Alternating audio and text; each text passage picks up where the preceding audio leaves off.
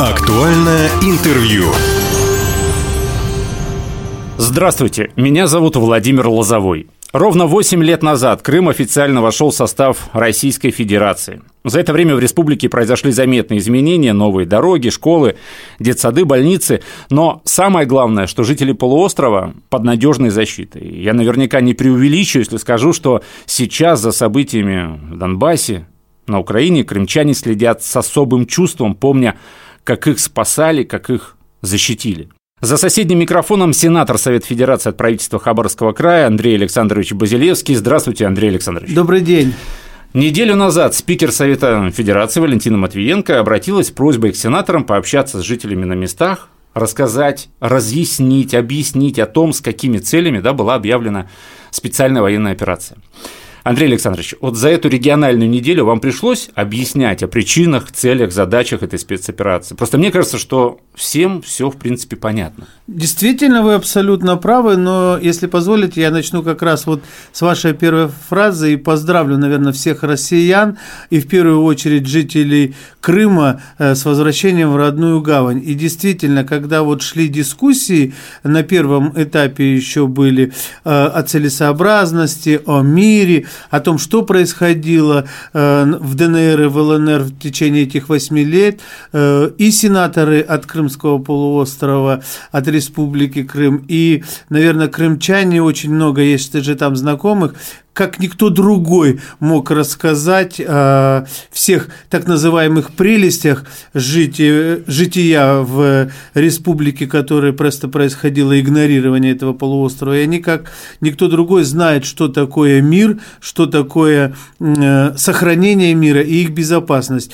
И они на самом деле являются самыми, наверное, прямыми рассказчиками, правдивыми рассказчиками о, о том, что действительно происходило и почему спецоперация по защите наших граждан, по защите нашей Родины, она должна состояться. Хотя на самом деле, тут я могу абсолютно откровенно сказать, ведь общение происходит и с э, родными, и с близкими, и в различных э, там э, вещах, каких-то группах. Ни у кого нет сомнения в необходимости э, проведения этой операции, необходимости защиты нашей Родины, э, абсолютная уверенность в том, что президент Российской Федерации э, поступил мудро, поступил очень правильно, и действительно в эти сложные время наш народ консолидировался, и всегда так было, когда есть трудности, народ объединяется, объединяется. И один большой и мощный кулак. Вот в этом никаких разъяснений, пояснений не надо, объяснений. А, есть какие-то вопросы по части детализации. А, очень а, много приходится отвечать на вопрос, а почему ждали 8 лет? Надо было все это сделать раньше. Но ведь российское государство и политика, которую проводит российское государство, и президент об этом много раз говорил, мы не начинаем никаких войн 24 февраля 2022 года. 8 8 лет безуспешных попыток российского государства э, мирным путем, знаменитые мирные, Минские соглашения, мирным путем урегулировать этот э, вопрос, мирным путем защитить наших граждан на территории братской Украины, братских э, Донецкой и Луганских народных республиках, предотвратить те очень плохие вещи, которые проводили на, э, по отношению к населению, к мирному населению нацисты, которые сегодня, к сожалению, засели в Братской Республике, они не привели, и просто уже отступать было некуда. Но вот сейчас по поводу этих событий да, поступает много новостей, как откровенно фейковая информация, да, а также вот э, тех новостей, которые, которые требуют э, официальных уточнений. Вот, например, я не раз читал, да, что Россия буквально на несколько дней опередила спецоперацию украинских вооружений вооруженных сил. А вот хочу же... у вас уточнить, как у сенатора. А это, это же правда. Ну, сенаторы это, конечно, не все знают. Там просто очень из открытых источников все очень понятно. Ведь о том, что Россия начинает готовить вторжение, вот эту вот медийную кампанию, большую информационную, агитационную, пропагандистскую. Запад ведь начал еще с ноября месяца э, и готовя различные провокации, вот рассказывая о том, что ведь Россия не готовилась к этому, никаким нападений. Э, но Россия сегодня мощное, сильное государство, которое может в случае необходимости себя защитить. И вот эта пропагандистская война, подготовка к тому, э, чтобы нацисты туда зашли, она действительно была, и буквально на 3-4 дня, наверное, у нас же все-таки и сильнейшая разведка, и, наверное, мы получали, страна получала кому надо информацию достаточно. Если бы не было президентом принято это решение, э, одобренное Советом Федерации единогласно, единогласно все 155 да. человек, потому что это действительно, ну, понимание этого процесса, я думаю, что нам бы пришлось сегодня э, защищать свою родину, в том числе и на нашей территории, потому что, к сожалению, к большому, братский украинский народ сегодня попал в очень нехорошую ситуацию, когда его используют для ну, уже можем сказать ни о каком западном партнерстве, коллективный Запад э, при борьбе с Россией. Россия никому не нужна сильная держава. Россия, э, Россию хотят все видеть слабой, Россию хотят видеть податливой, соглашающей со всеми решениями. А Россия – это мощное государство э, мирового уровня, мир многополярный, она сумеет себя защитить и защитить славянское население, которое а. находится в других э, странах. Вот смотрите, Андрей Александрович, э, многие называют санкции, ну, санкционную политику Запада в отношении нашего государства экономической войной или блокадой. Но, смотрите, вот казалось бы, спорт, культура, медицина должны быть вне политики. Что мы видим? Россиянам запретили выступать на Паралимпиаде. Знаменитого дирижера Гергиева увольняют из Мюнхенского филармонического оркестра без объяснения причин. Студентов Причем мэрия, мэрия, да, казалось бы. Главный научно-медицинский журнал «Ланцет» прекращает сотрудничество с российскими университетами. Получается, что речь вот не только о том, чтобы разрушить экономику России, тут все гораздо серьезнее. А ведь это вот к тому, что мы говорили, в данной, в данной ситуации для Запада э, Украина – это всего лишь повод, ну, может быть, я там жестко скажу, расправиться с Россией. Россия защищает свое население, Россия защищает свои границы. Россия не допустит том, чтобы у границ стояла НАТО с ее ядерными боеголовками. У, поэтому у нас главное – мир, потому что российский народ, как никто другой, знает, что такое война, что такое Великая Отечественная война, что такое жертвы – Э, что такое жертвы среди мирного населения. Эти страны, которые сегодня там наши американцы там или коллективный Запад, они же, американцам все хорошо всегда, они-то не воюют на своей территории, а мы знаем, спросите вы у хотят ли русские войны, да, но э, и допустить того, что они подходят сюда, мы не можем.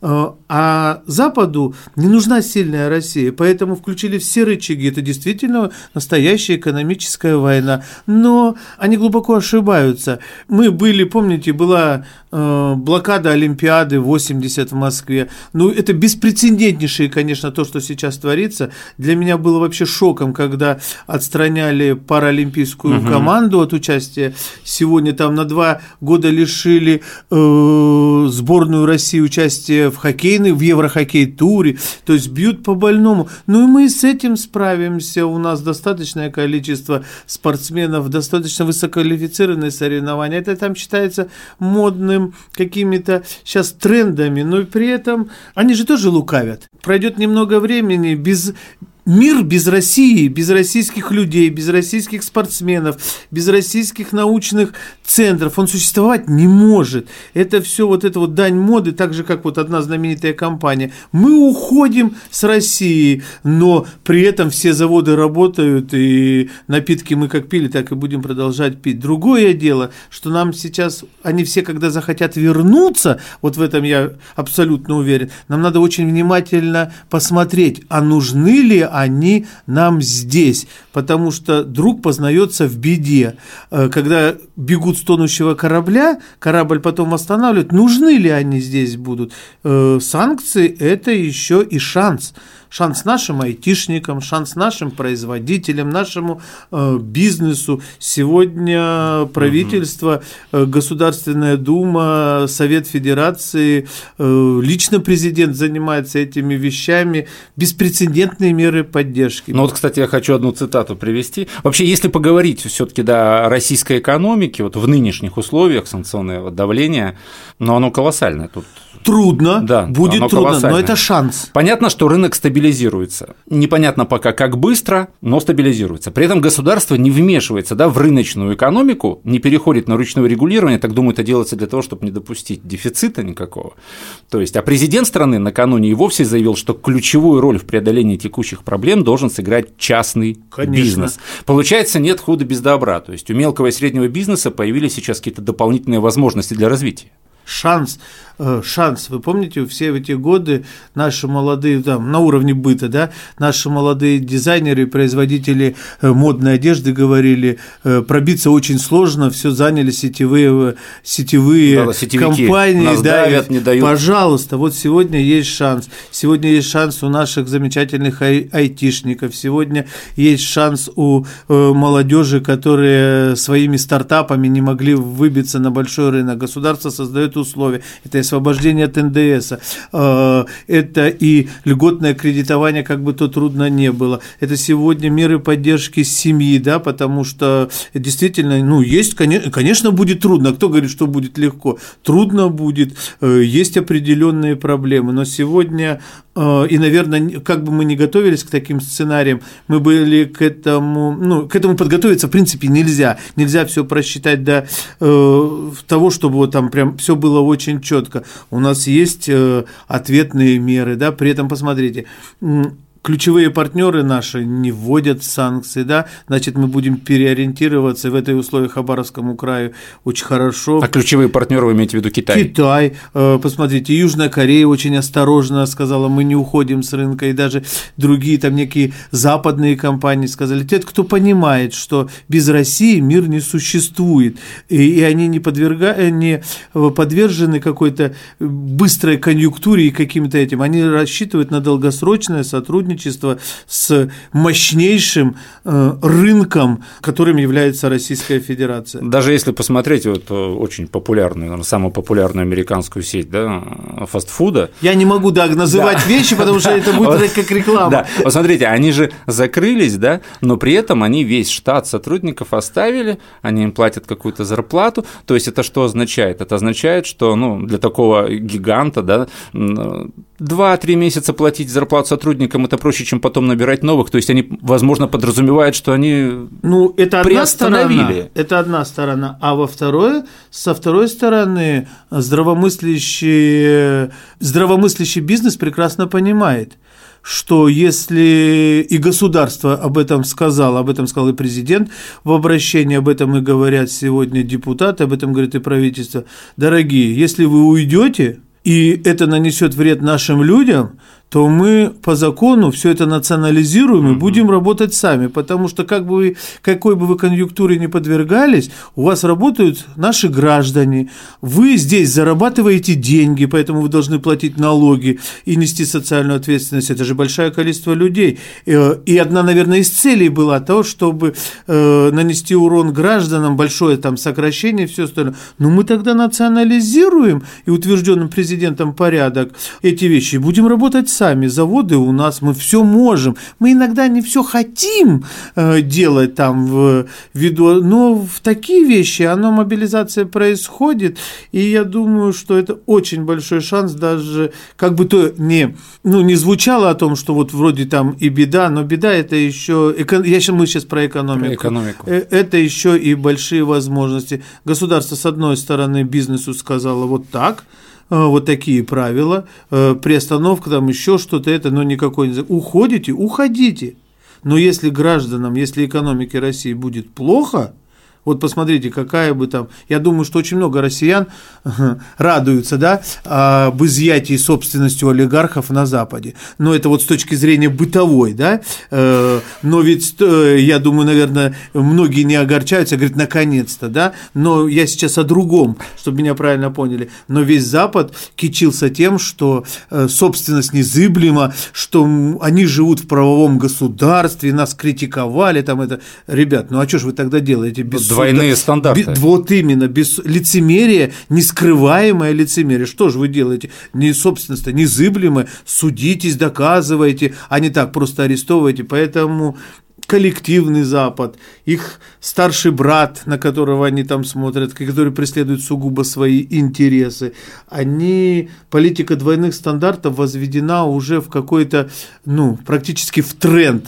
И сегодня мы говорим, давайте будем честно – честны по отношению друг к другу, что кому и как. Ну, и огромная, конечно, информационная война, огромная, это уже, ну, прям это же знаем, но и с этим мы справимся. Ну, вот здесь нельзя не отметить, наверное, компанию Мета, да, Facebook, Instagram, потому что, ну, призывать, значит, одним странам нельзя призывать к убийствам, а вот здесь можно, а вот здесь... разрешено, да, призывать к убийствам. Мне кажется, что вот это что касается двойных стандартов. И вот что касается Фейсбука и Инстаграма, то, наверное, все-таки Роскомнадзор его при любом, при любом раскладе дальше уже не пустит. Ну, вы знаете, и вот у меня так есть очень просто, ведь у нас же тоже есть определенные силы, э, определенные силы, которые раскачивают эту тему, так называемые в данной ситуации борцы, борцы за мир, да. Президент же очень четко сказал, он не против там яхт и вил, да, вопрос в менталитете, россиянин ты э, и где ты, и с кем ты, когда родине трудно, но очень правильно, а где были борцы за мир, э, что в нашей стране так называемые борцы за мир или против войны, так же, как и у тогда еще у наших западных партнеров, когда без санкций разбомбили Сербию. Я был в Белграде, там до сих ну, в начале 2000-х, там до сих пор стояли э, дома э, разрушенные, и там-то не сдерживали себя ковровыми бомбардировками. А где были без суда и следствия э, и доказанности резолюций, когда бомбили Сирию, и если бы мы не вмешались, там бы мира до сих пор не было. А Ирак, а сейчас вот в сетях везде показывает нынешний президент США открытым текстом, когда был э, еще в Сенате, призывал летчиков ковровыми бомбардировками бомбить Белград мирных жителей. Это же все, э, а сегодня никто не хочет обращать внимание атаку украинц, украинских э, войск мирных жителей. Об этом никто не говорит, не показывает, не это. То есть это не то, что это настоящая информационная война, э, цель которой навредить э, очень мощной, очень серьезной э, замечательной стране, нашей родине, и мы здесь все, мне кажется, в этот период времени должны объединиться. Мы потом разберемся, кто прав, кто виноват, но когда трудно, э, все объединяются. Я вот это вообще не понимаю и не принимаю. Слава Богу, что абсолютнейшее большинство нашего населения и статистика, и мы общаемся за родину, за ну, Россию, за наше государство. Как минимум 85, по-моему, процентов населения России поддерживает и если надо, и если надо, если надо, то и сегодня действительно э, очень много людей. Конечно, есть где-то что-то как-то это понятно, все это есть, но сегодня абсолютно большинство. И дальневосточники, которые сегодня э, выполняют свой долг. Мы вот позавчера встречались с руководством э, комитета солдатских матерей Хабаровского uh-huh. края. Э, я действительно, ну, э, с некой настороженностью в начале э, думал, ну вот сейчас опять будет вот что-то, ну, уже ну, сталкиваюсь с такой ситуацией, но абсолютно все мужья, э, да, есть какие-то бытовые вещи, где-то какие-то, есть о чем поговорить, есть что сделать, но самое главное посыл, мы за Россию, мы за президента, э, наши мужья э, выполняют свой долг не только потому, что за деньги, но в основном за совесть. Угу. И, и самое главное, жены очень много, и жены, и мамы, э, э, сестры, они это прекрасно понимают. Это... Если, если вернуться к санкциям, не раз э, читал, что наиболее такая самая болевая точка – это авиастроение, авиаотрасль. Вы знаете, да, как человек, который летает э, два раза в месяц по длинным маршрутам, я, вот, ну, с точки зрения не как там э, государственного человека, а с точки зрения человека просто, это такая очень серьезная вещь. Но я думаю, мы здесь э, найдем решение или сами. Это сейчас мы анализируем, почему за столько времени на Суперджет не сделали свой двигатель, когда об этом говорили очень долго. Есть объективные, субъективные причины.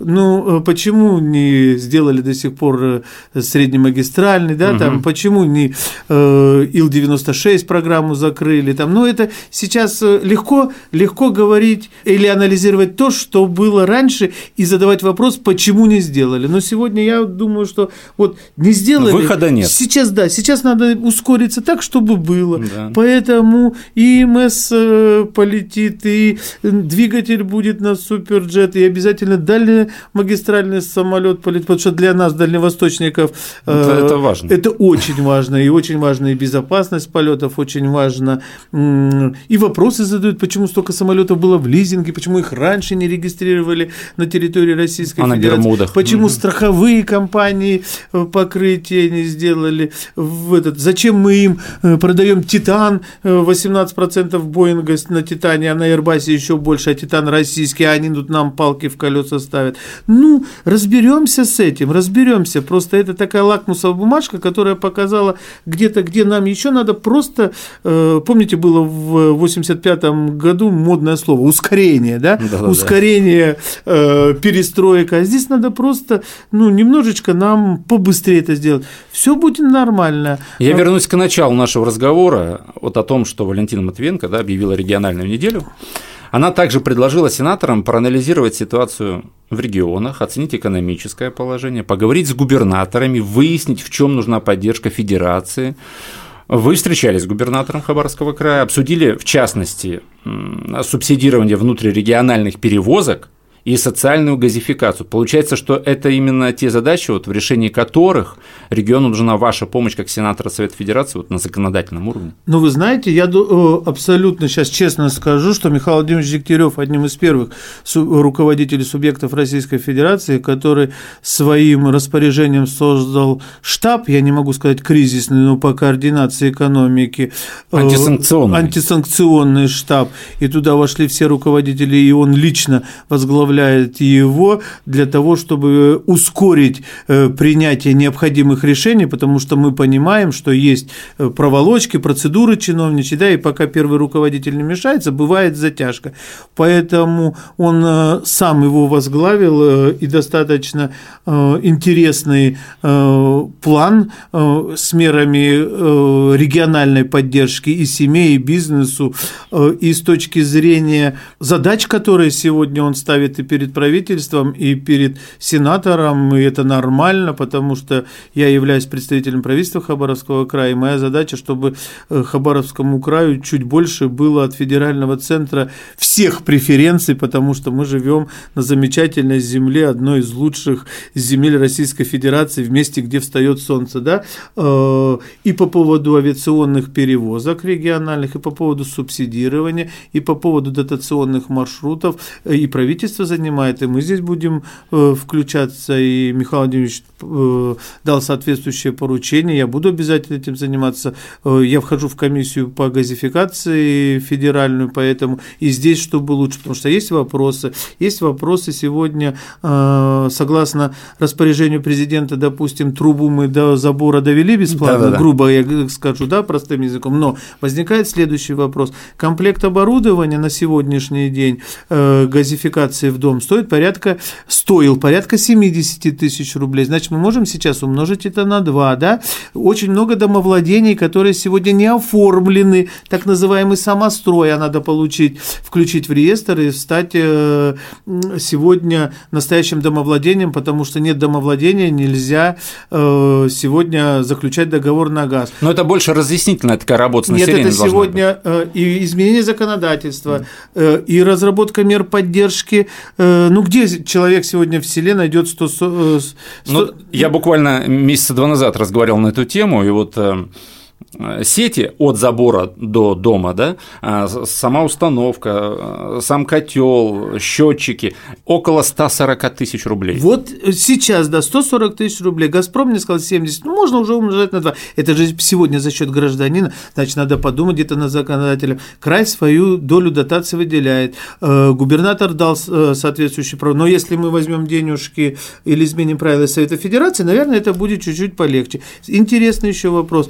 В детдоме-то нужно проект сделать Да. за счет гражданина, а е- даже если гражданин найдет деньги. А если у нас такое количество институтов проектных, чтобы это сделать? И то есть, чтобы не случилось так, что мы вывели трубу газовую к забору, и отчитались за это, а при этом гражданин не получил, семья не получила, особенно в сельской местности, газ. Вот это задача. Михаил Владимирович этому внимания уделяет лично очень много, и поэтому тут любая, э, чем больше людей э, будет задействовано в этом процессе, тем будет лучше. Возможности сенатора на федеральном уровне направлены только на вот эту ситуацию. Это и, э, может быть, меры соцподдержки, это сегодня будем разговаривать о том, чтобы, может быть, продлить, может быть, комплект оборудования каким-то образом для определенных категорий. То есть эта работа, она не быстрая и, может быть, не сразу видно, и нельзя поднять флаг, но она сегодня есть, она сегодня существует. Ну, Например, там, э, почему у нас сегодня не дотационный маршрут Хабаровск там Николаевск в том объеме, в котором положено.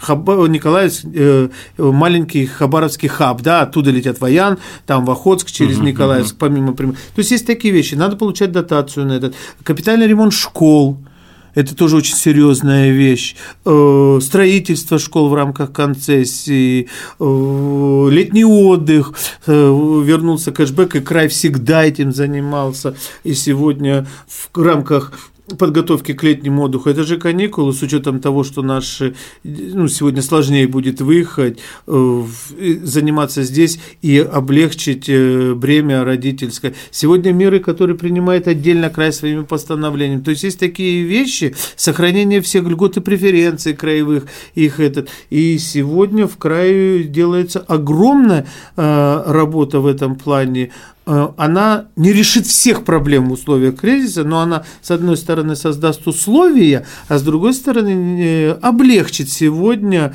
социальную жизнь здесь. А сегодня, ну, вы знаете, президент объявил и о индексации зарплаты, э, и увеличении зарплат бюджетникам, и сейчас мне радиослушатель скажет, а, все равно мало, все продукты подорожают намного и все. Но иногда мы сами, вот я все время поражаюсь, вы знаете, никто не говорит сейчас больше, чем о сахаре, да? Меня Причём- удивляет, почему сахар, а Вот. не соль, почему не мука. Может пан- быть, это из 90-х, с конца 80-х в памяти А где-то. вы вспомните, в пандемию брендом выбрали гречку. Да, ее так назвали пандемийная гречка. Вот. А сейчас вот Сейчас почему-то сахар. решили сахар. Причем с кем не поговоришь, там вот э, и на губернии проводился интерактивный опрос. 80% людей говорят, сахар не надо покупать, потому что даже делали расчеты, если даже ты скупишь на весь год сахара, то есть льгота будет или там сохранишь ты порядка там 2000 рублей по нынешним, нынешних ценах. Все говорят, что э, делать это не надо, это пустая трата денег, при этом все идут в магазин. Самое интересное, что сахар мы даже экспортируем. То есть его в стране достаточно. Другое дело, что он дорожает, возможно, потому что, опять же, тут с поставщиками надо поработать. Логистика, Человеческий фактор транспорт. никто не отменял, да? На этом ажиотаже и зарабатывают в том числе. Но это не те деньги, на которые дорожает, чтобы... А, а где хранить? А как бороться с жучками, которые в мешках там заведутся? Э, говорят, будем ставить... Сейчас, говорит, это, алкоголь подорожает, на сахаре будем увеличивать. Ну, это все вот, это все вот такие разговоры. Очень сложно, вот эта большая разъяснительная работа, э, веру, веру в том, что на самом деле это не так. Но все подтверждается, опять же, делами. Андрей Александрович, вот еще хотел спросить, вот как обыватель, да, я думаю, нас радиослушатели сейчас слушают, им тоже, возможно, это интересно. Вот как строится работа сенатора? Объясните. Она строится, э, с одной стороны, достаточно просто, с другой стороны, для меня пока достаточно сложно, потому что э, я же всю жизнь проработал в исполнительной власти. Ну, были министром и образования, образования, и, Хабаровского края. и директором, когда океана было. Там было все понятно, ты видишь, что ты делаешь, отвечаешь за свой результат, опро- а, не опосредованно, а прямым этим, за подпись свою, за принятое решение, которое влияет на развитие там или отрасли, или там, там все понятно, да? Ты начальник и в- отчитываешься и делаешь, э, принимаешь решения, которые безукоснительно твои решения вы- выполняются. Здесь немножко сложнее, здесь больше работа консультационно-аналитическая, консультационно-аналитическая, здесь большая моральная ответственность за то как твое голосование и как твое нажатие кнопки повлияет на жизнь людей уже не отдельной отрасли, а на целую страну. Э, здесь больше э, аналитической работы, здесь больше работы дискуссионной, здесь больше работы на понимание, поэтому все говорят, вот что они там делают, парламентские слушания, круглые столы. Я поначалу тоже думал, ну вот опять сиди, слушай. Но законы и утверждение законов складывается не от того, как я этого хочу.